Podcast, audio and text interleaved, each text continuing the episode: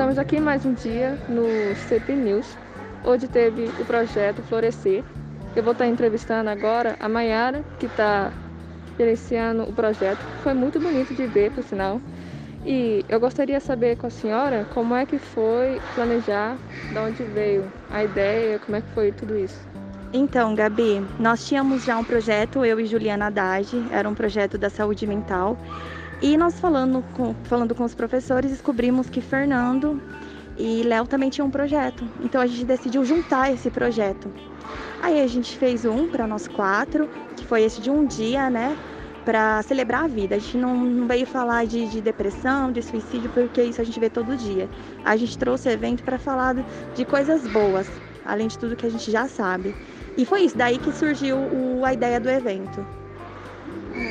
Eu gostaria de saber também como foi escolher o nome Floresça, que foi tão realçado no projeto. E por quê?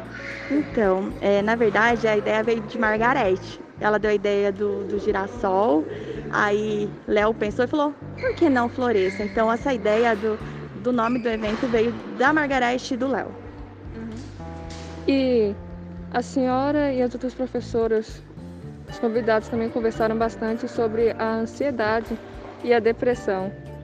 A senhora poderia falar um pouco para a gente mais, né?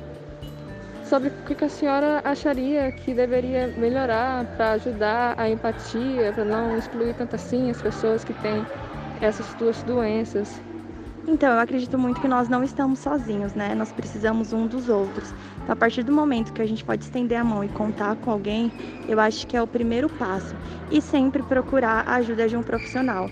Como eu disse, é, o autodiagnóstico é muito perigoso, então sempre procurar um psicólogo, um psiquiatra, um terapeuta. E é, eu acho que é um tratamento contínuo, tá? É isso. Obrigada. Então, gente, esse foi o episódio da semana. A gente volta com vocês com mais informações daqui a alguns dias. Tchau!